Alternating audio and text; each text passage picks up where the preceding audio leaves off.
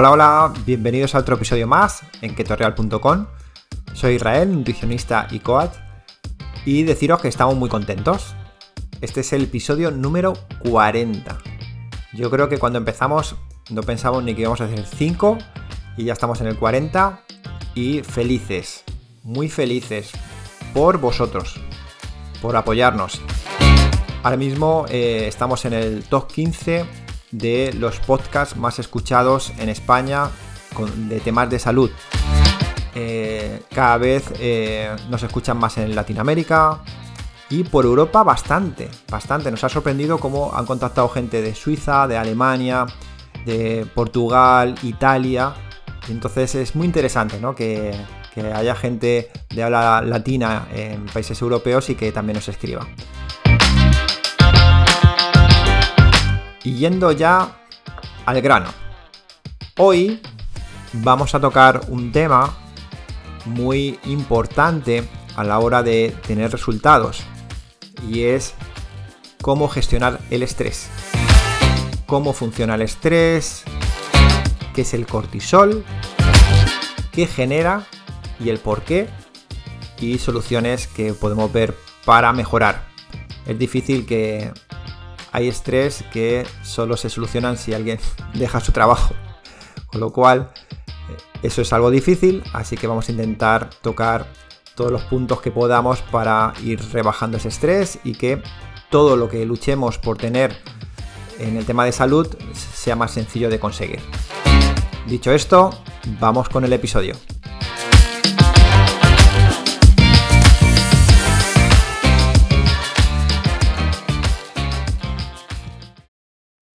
Hoy vamos a tratar un tema que también se trata mucho en consulta, que es cómo gestionar el estrés, en qué influye el estrés y eh, si realmente es verdad ¿no? que, está asociado a un sobrepeso o a, o a una obesidad.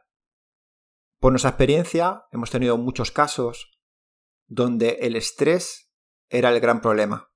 Veíamos que la nutrición no estaba mal del todo, o sea, estaba bastante bien.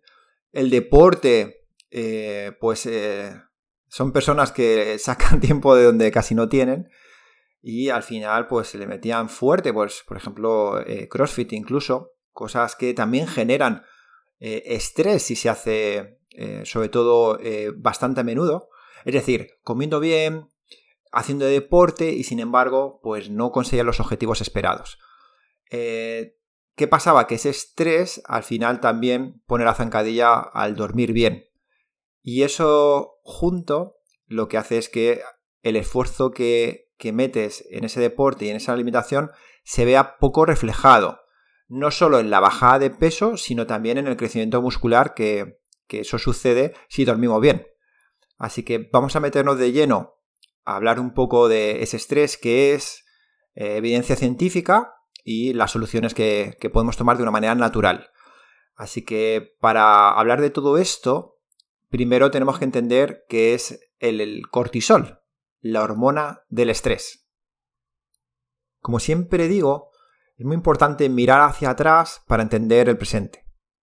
Si nos vamos hacia atrás en la historia, pues tenéis que entender que si somos una tribu y vivíamos como cazadores recolectores, si íbamos a cazar, era bastante peligroso, pero no porque ese animal me fuera a atacar, que a lo mejor yo tenía armas o lanzas o, tenía trampas, ¿no? Para poder cazar. Era simplemente una torcedura de tobillo, era simplemente una picadura de una araña, era simplemente pasar frío y, y coger un resfriado. Todo eso podría generarme una muerte segura. Entonces tenemos que entender que el jugarse la vida a diario cuando podía recolectar, pues a lo mejor no tenía mucho sentido. También tenéis que entender que si yo cazaba un animal más grande, para mí era más rentable, porque de esa manera no tenía que salir tanto a cazar. Así que muchas veces lo que dice la arqueología es que las tribus estaban afincadas en alguna zona, eran muy bastante nómadas, pero cuando estábamos en una zona podíamos estar meses o incluso años. Y eh, eran vidas bastante tranquilas. No había despertadores, eh, vivíamos con los ciclos circadianos de la luna y el sol y cada uno hacía sus tareas, pero eh, realmente el, el extremo o la caza peligrosa, pues intentábamos hacerlo lo menos posible. Eso hacía que viviéramos más años y eso hacía que nos podríamos reproducir. ¿Qué pasa? Que la hormona del cortisol es una hormona que su función es la activación.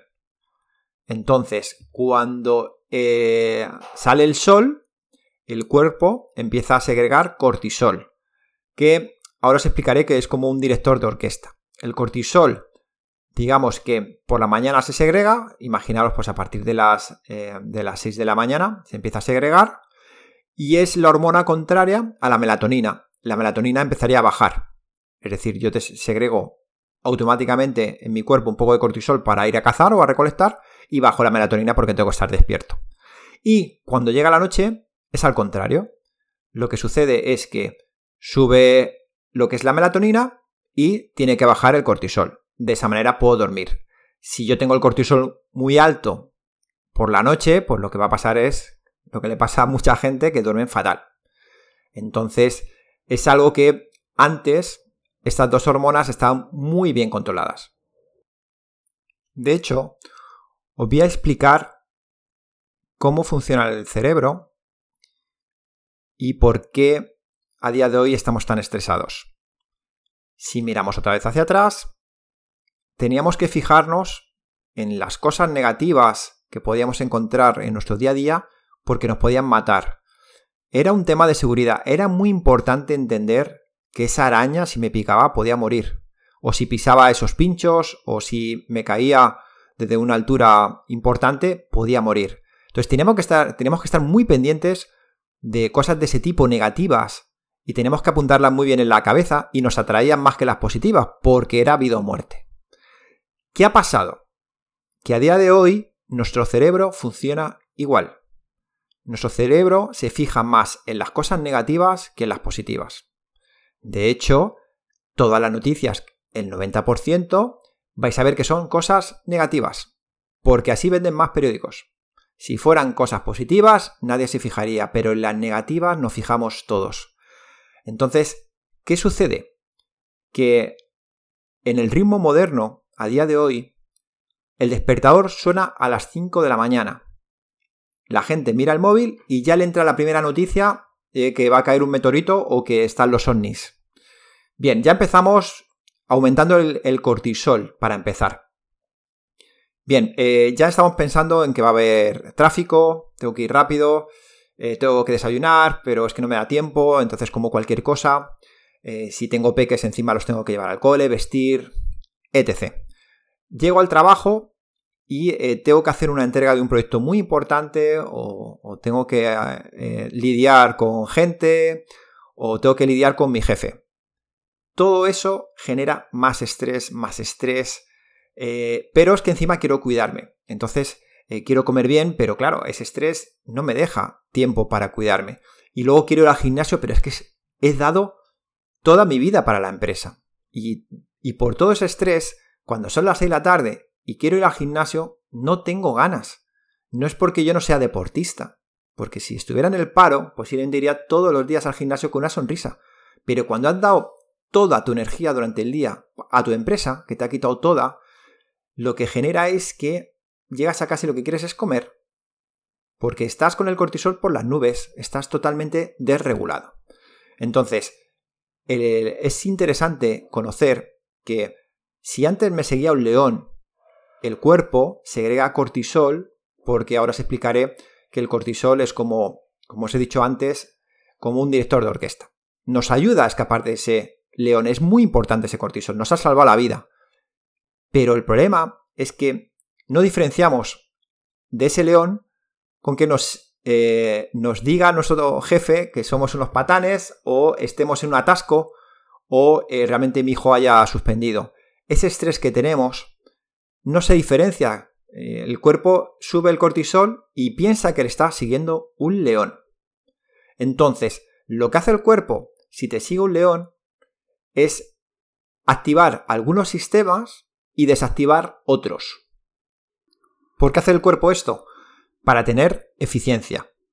Si a mí me está siguiendo un león, lo que tengo que hacer es del cuerpo, como si fuera imaginaros una máquina, voy a desactivar sistemas que en ese momento no me valen para nada, pero voy a activar otros que en ese momento me van a ayudar a escapar, a ser más rápido, a ser más eficiente. ¿Vale? Entonces, poneros que os sigue el león y vamos a activar sistemas. Bien, ¿qué vamos a hacer? Pues de primeras, lo que voy a hacer es dilatar las pupilas. Eso lo genera el cortisol, para que veas que es un director de muchos sistemas. ¿Por qué se dilata las pupilas? Porque posiblemente en la selva, con las pupilas más dilatadas, eh, posiblemente la visión nos ayudaba ¿no? a escapar de ese león. Aumenta las pulsaciones. Eso lo hemos notado todos. Vamos en el coche, eh, de repente te has equivocado de carretera y es que te sube las pulsaciones. Pero es que también te sube la temperatura. A mí me pasa. Yo noto que me sube el calor cuando hay ese enfado, ¿no?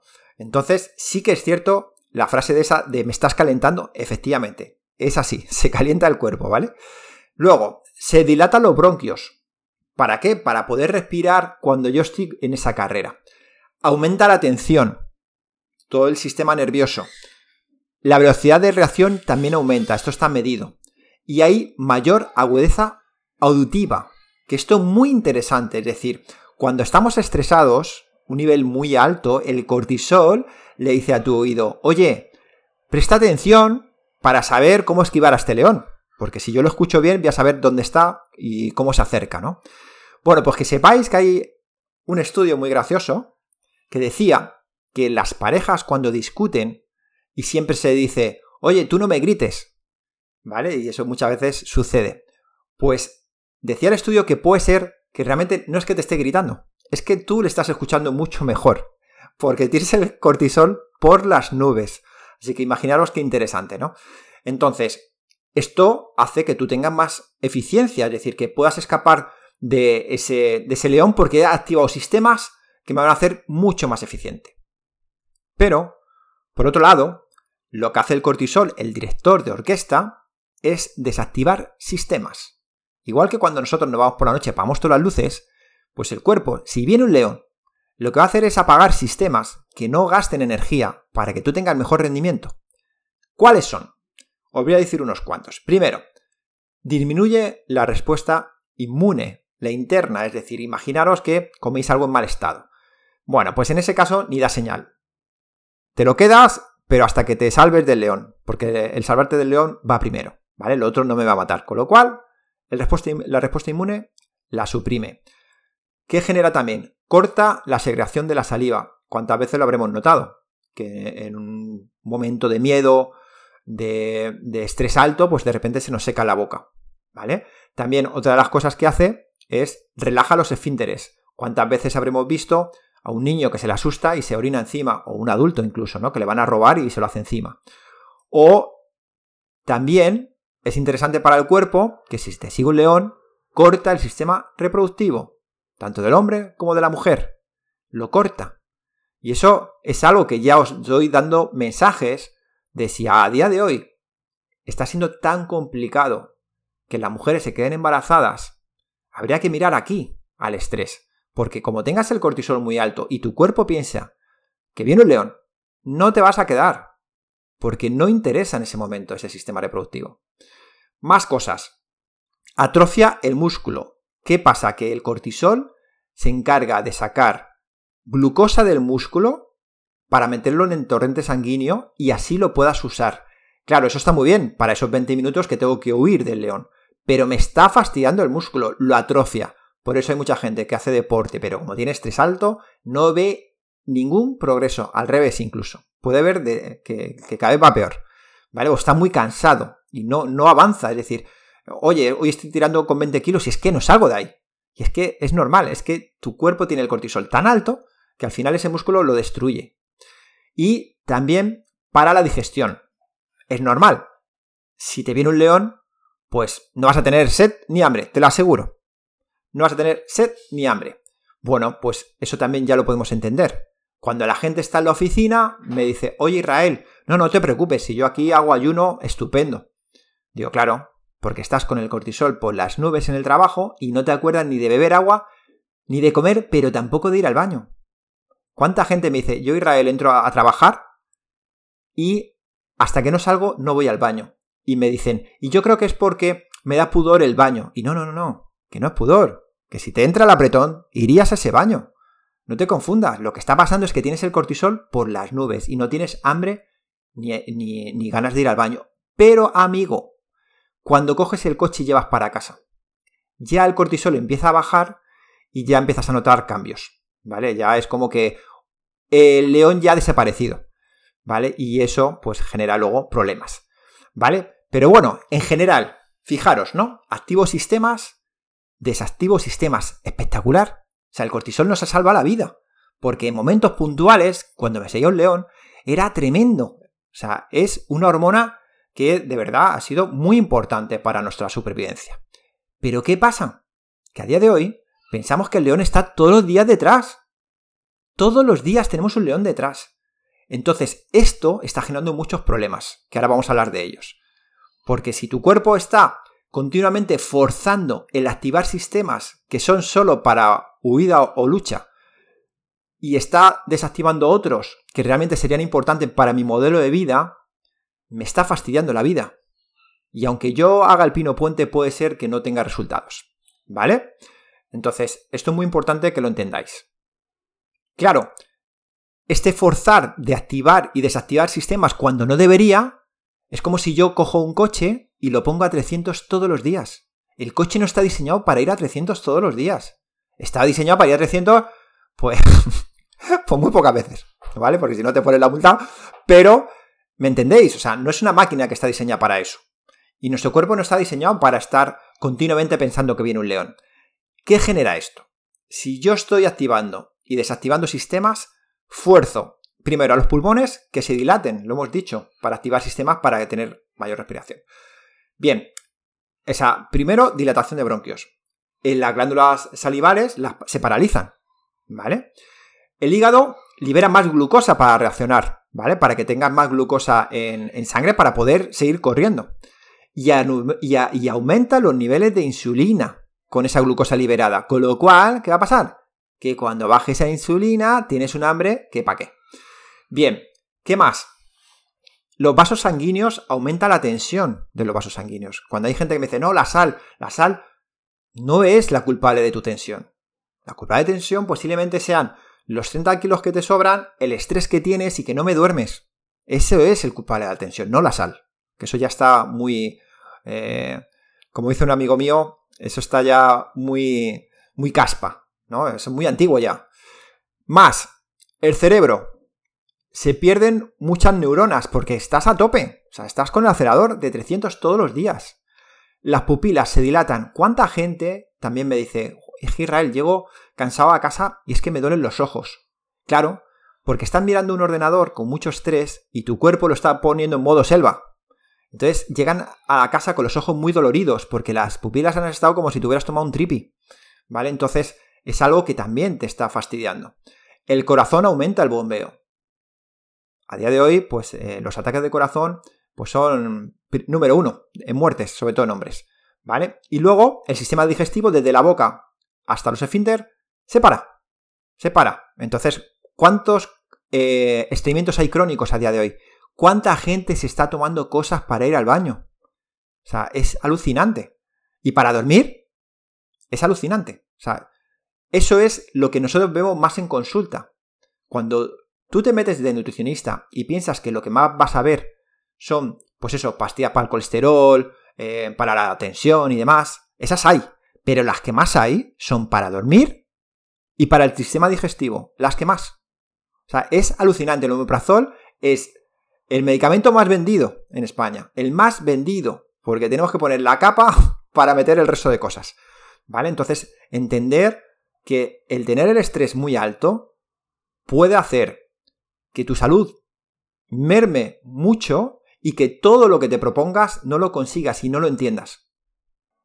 Vale, ahora vamos a ver cómo sé yo si tengo el cortisol alto. ese estrés? ¿Cómo se ve en síntomas y signos? Bien, pues de primeras, pues una de las cosas que suele pasar es que te levantas cansado, con ganas de seguir durmiendo. Aunque te hayas acostado 7 o 8 horas, tu sueño no es reparador. Eso me está indicando que el cortisol ha sido muy alto. Y cuando la gente se pone la pulserita y me dice, oye Israel, es que me he echado 8 horas en la cama y de sueño profundo he tenido 10 minutos. Eso es que tú estás viviendo una doble vida, que tú no lo sabes, pero tienes tanto estrés que aún tu jefe está ahí dándote collejas en tu sueño. O sea, estás viviendo otra película. No descansamos ni, ni durmiendo.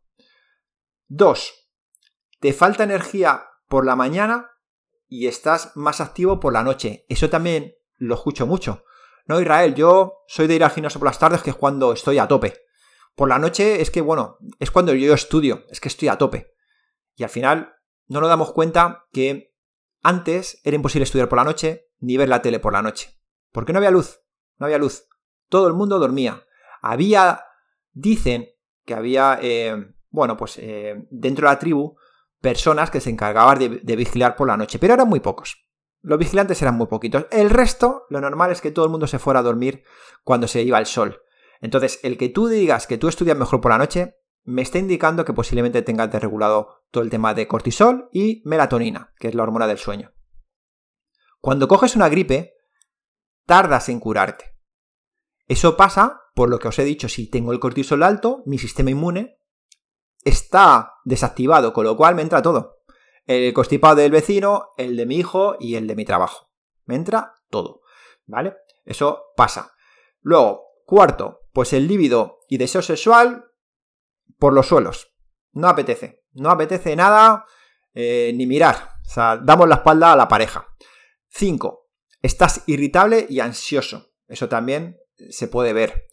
Seis, te apetecen mucho los alimentos extremos, es decir, o muy salado o dulce. A mí cuando la gente me dice, no, yo soy más de salado, digo, es que eso va muy asociado a que realmente digas, eh, piensas que estás comiendo salado, pero realmente el azúcar que puede llevar eh, ese dulce o, ese salado no lo sabes realmente.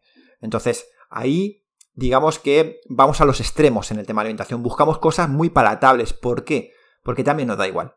Estamos tan estresados que dicen, mira, de algo hay que morir, y, suele pasar. Y encima la comida, pues es como un refugio. Bien, y eh, como último, pues también lo que genera ese cortisol alto es comer compulsivamente.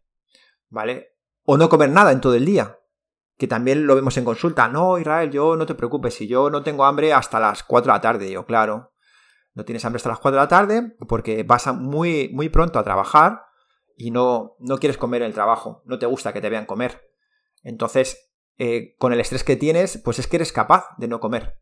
Pero cuando llegas a casa, es que no llegas. Esto yo creo que ya lo he contado en algún podcast, que se paran en la gasolinera a comprar cualquier cosa, porque es que baja, baja ese cortisol, ya el león se ha ido y de repente empezamos a activar los sistemas normales. Y empieza a volver el hambre y sobre todo, pues eh, como es de golpe, porque todo el día no comió nada, pues ahora de repente baja el cortisol y me mete un achuchón, que eso lo que genera es ansiedad.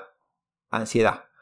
¿Vale? Entonces, bueno, pues seguro que más de uno, yo mismo, nos hemos visto reflejados en estos síntomas, ¿vale? Y, es, eh, son claras señales del mundo, del mundo moderno, ¿no? Entonces, consecuencias. Bueno, pues hay muchos estudios científicos sobre ello, pero, bueno, pues Problema de embarazo, ¿vale? Que aquí tengo que dejar también una anécdota muy interesante. Se hizo un estudio donde se, eh, pues, eh, digamos, las clínicas de fertilidad decían, oye, ¿cómo puede pasar que eh, hemos estado con una pareja, pues un año intentando que se queden embarazados y, nada, no se quedan, ¿vale? No sabemos si es él, es ella, no se quedan. Bueno, pues de repente ya dejaban eh, lo que es la, pues el tema hormonal, el tema de fertilidad, y de repente ella se queda embarazada. Y dijeron, oye, vamos a averiguar qué está pasando. ¿Cómo puede ser que nosotros, con toda la tecnología que tenemos, eh, hormonados y demás, no se quedan y luego, pues se quedan? Bien, pues en el estudio se dieron cuenta que al final lo que, lo que pasaba es que si tú estás pagando un dinero y te están hormonando, posiblemente tengas muchas ganas de quedarte, ¿no? Y eso también te genere mucho estrés. Entonces levanta el estrés y el director de orquesta dice, desactivamos reproducción y pues esas parejas no se quedan. ¿Qué pasa? Que cuando ya han fracasado, de repente pues ya no, digamos que ese estrés por tenerlo pues ya es más bajo. Y entonces, bueno, el estudio era, era interesante. ¿Qué se veía? Se veía que las mujeres que eh, terminaban pues el tema hormonal y abandonaban la clínica. Se quedaban embarazadas, un porcentaje muy alto era porque de repente tenían una aventura, ¿vale? que eso es muy interesante. Al final, claro, ¿qué pasaba? Que al final, pues a lo mejor había roces en la pareja y tenían una aventura. Y al tener una aventura, pues ya, claro, no estás pensando en hijos, estás pensando en disfrutar y en cambiar de aires. Baja mucho el estrés, pues embarazo. ¿Vale? O sea que fijaros qué interesante. Y luego, también otro dato, otro dato muy interesante era que eh, las mujeres que les echaban del trabajo o que se iban del trabajo también se quedaban. ¿Vale? Y eso nosotros en consulta lo hemos visto. ¿Vale? Hemos visto gente que de repente pues venía a adelgazar con nosotros para quedarse eh, embarazado porque se les había ido el peso y querían bajar y no lo conseguían y de repente pues en medio del tratamiento pues de repente les echaban del trabajo y qué coincidencia que ala a dormir bien, a caminar, a cuidarse, a tener tiempo para cocinar y ala, embarazo, ¿vale? Entonces, bueno, todo esto lo cuento para que, entendáis que al final en las dos situaciones pues hubo una bajada de estrés eh, muy importante. Bien, luego, aumenta la grasa abdominal. Está muy estudiado que los pliegues de grasa de la tripa van eh, muy asociados a estrés. Hemos tenido también clientes que de repente eh, han vuelto con nosotros después de haber perdido kilos y han vuelto porque, bueno, pues les ha venido una situación de estrés muy alta y han querido, han querido repetir para volver a bajar de peso. Y su cuerpo había cambiado. Es decir, con a lo mejor con los mismos kilos que, habían bajado la primera vez, en este caso lo han situado todo eh, mucho en la tripa. Y es que ha sido una situación muy estresante. Entonces, tanto en menopausia como con estrés alto, la grasa está eh, muy asociada a que se, quede en, la tripa. Bien, luego, estudios sobre el sistema inmune débil, muchos problemas digestivos, úlceras, eh, enfermedades autoinmunes, Crohn, colitis ulcerosa, eh, problemas de, sobrecrecimiento bacteriano. Todo eso se está relacionando ya con enfermedades, eh, o sea, con enfermedades asociadas a ese estrés tan alto. ¿Vale? Disminuye la formación ósea normal. Si me cargo el músculo, porque lo atrofio, porque eh, saco ese glucógeno para poder correr más ante el león, pues lo que genero es que menos tensión muscular, menos tensión eh, en el hueso, que es donde está atado ese músculo, y pues se genera esa osteoporosis, ¿vale? Eh, aumento de apetito nocturno, también hay evidencia, ¿vale? Donde pues la persona de repente, pues como os he comentado, durante el día está muy bien, o come poquito, y luego ya por la noche, y bueno, es que no ve. O sea, es que no, no se quita la chaqueta. O sea, está abriendo la, nevera y se está comiendo ya siete trozos de queso, pan, chorizo, y todavía no ha empezado, eh, ni se ha sentado. ¿Vale? O sea que interesante. Luego, eh, lo que hablamos, ¿no? Durante el día, de repente, pues la sed, la gente ha perdido eh, las ganas de beber agua y ese estrés está muy asociado. Cuando baja el estrés, la gente empieza a darse cuenta que tiene más sed. Cansancio elevado. Esto es algo que ya se está viendo crónico. Eh, bueno, pues eh, no te puedes levantar de la cama, no te apetece, da igual que duermas, el fin de semana estás cansado y querías hacer cosas, pero es que eh, solo te apetece ver la tele. Eso también lo tiene el cortisol. Y esa atrofia muscular que hemos hablado. Entonces, como veáis, como veis, todo esto hay evidencia científica detrás. y la explicación está muy clara. El cortisol está diseñado para que aumente cuando teníamos una situación de peligro, de lucha o huida, pero no a diario, ¿vale? Y esto es un gran problema. Y hasta aquí el podcast de hoy. No, es broma, es broma. No puedo dejar así con la intriga de cómo solucionar esto. Pues bien, pues em, nosotros siempre nos gusta eh, decir a la gente que hay que comer sano, que hay que hacer deporte y, aumentar las horas de sueño.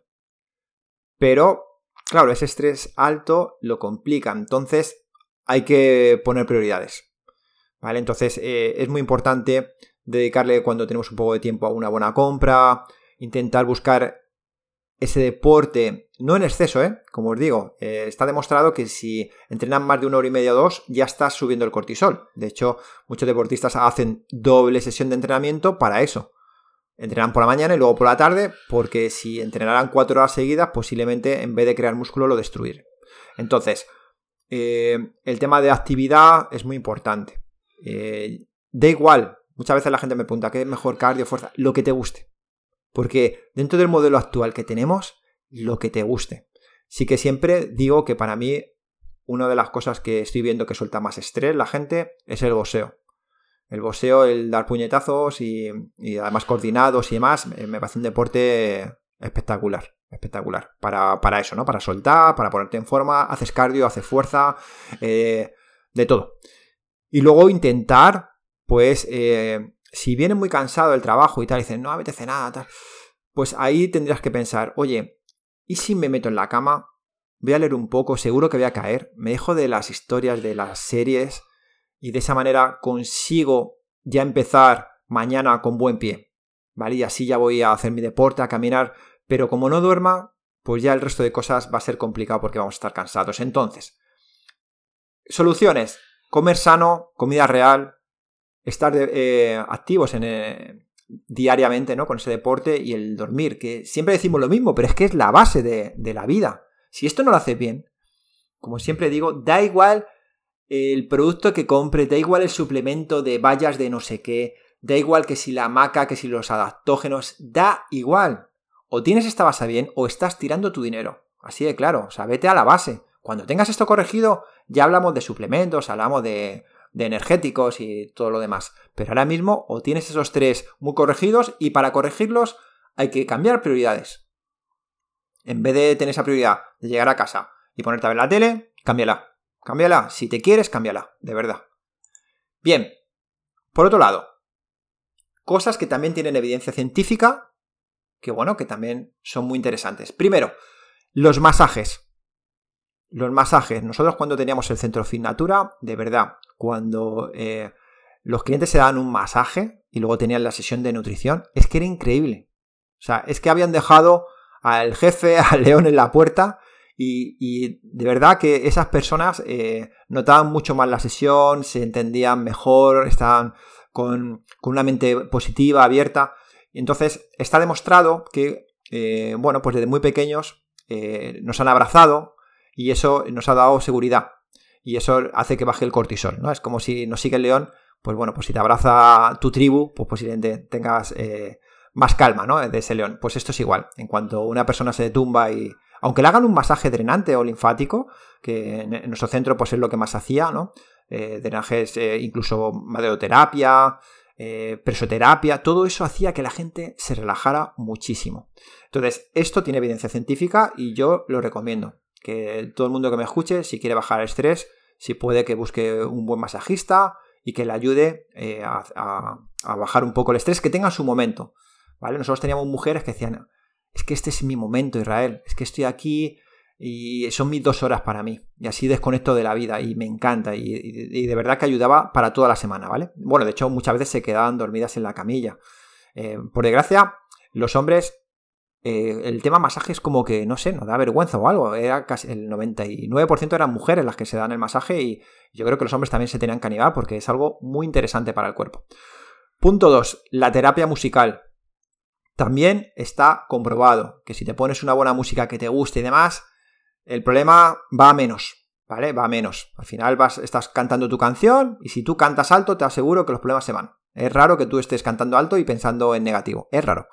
¿Vale? Y por último, que eso también tiene mucha evidencia científica, la meditación.